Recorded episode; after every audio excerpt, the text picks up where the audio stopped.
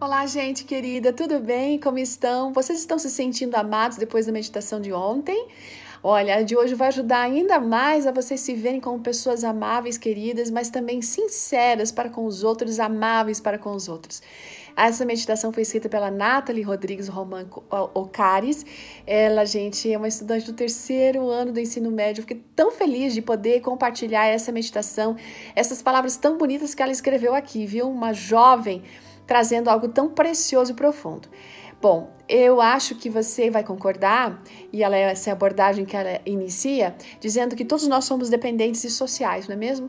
E por mais que a gente queira ser durão, durona, uma pessoa assim bem resolvida, no final das contas, como é bom quando a gente percebe que os outros. É, apreciam aquilo que a gente é, o que a gente faz, porque isso faz com que a gente se torne mais especial e se sinta especial. Ao longo da vida, parece que as pessoas acabaram perdendo essa capacidade de elogiar o próximo. Essa pode ser uma das razões porque a gente às vezes não se sente tão querido como gostaria. Dificilmente hoje alguma pessoa faz isso, não é mesmo?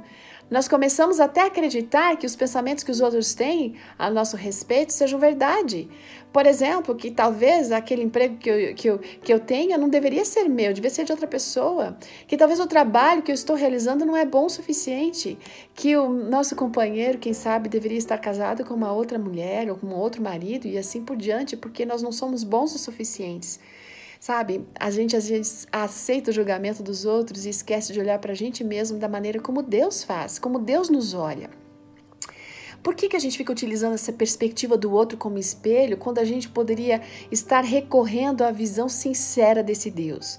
Sabe, a gente aceita as críticas e abraça como se fossem até verdades absolutas essas coisas que os outros acabam falando e que a gente vai reforçando mentalmente.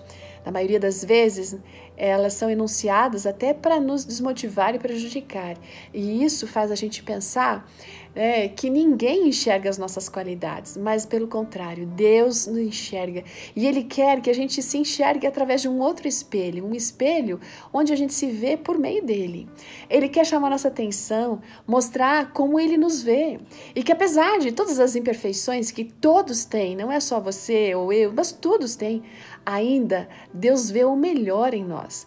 Ele é tão justo que ele nos dá um feedback que não esconde as nossas falhas, ele não minimiza é, os nossos erros, ele não passa a mão na nossa cabeça como se a gente, se a gente fosse assim perfeito, não. Por outro lado, ele também não desperdiça uma oportunidade de nos elogiar e de ressaltar as nossas virtudes. E ele faz isso por meio do seu Santo Espírito, por meio de pessoas sinceras que podem se achegar a nós e dizer uma palavra amiga. Sabe, em um tempo de falta de sinceridade, de amor próprio, que tal a gente ser honesto um com o outro, né?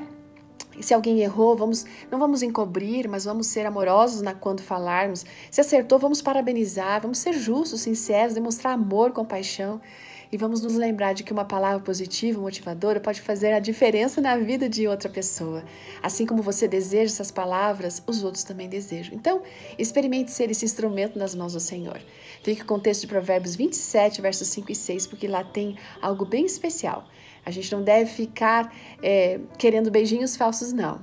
Mas a gente é preferível ouvir uma repreensão franca do que elogios enganosos. Deus abençoe você e até amanhã. Chao.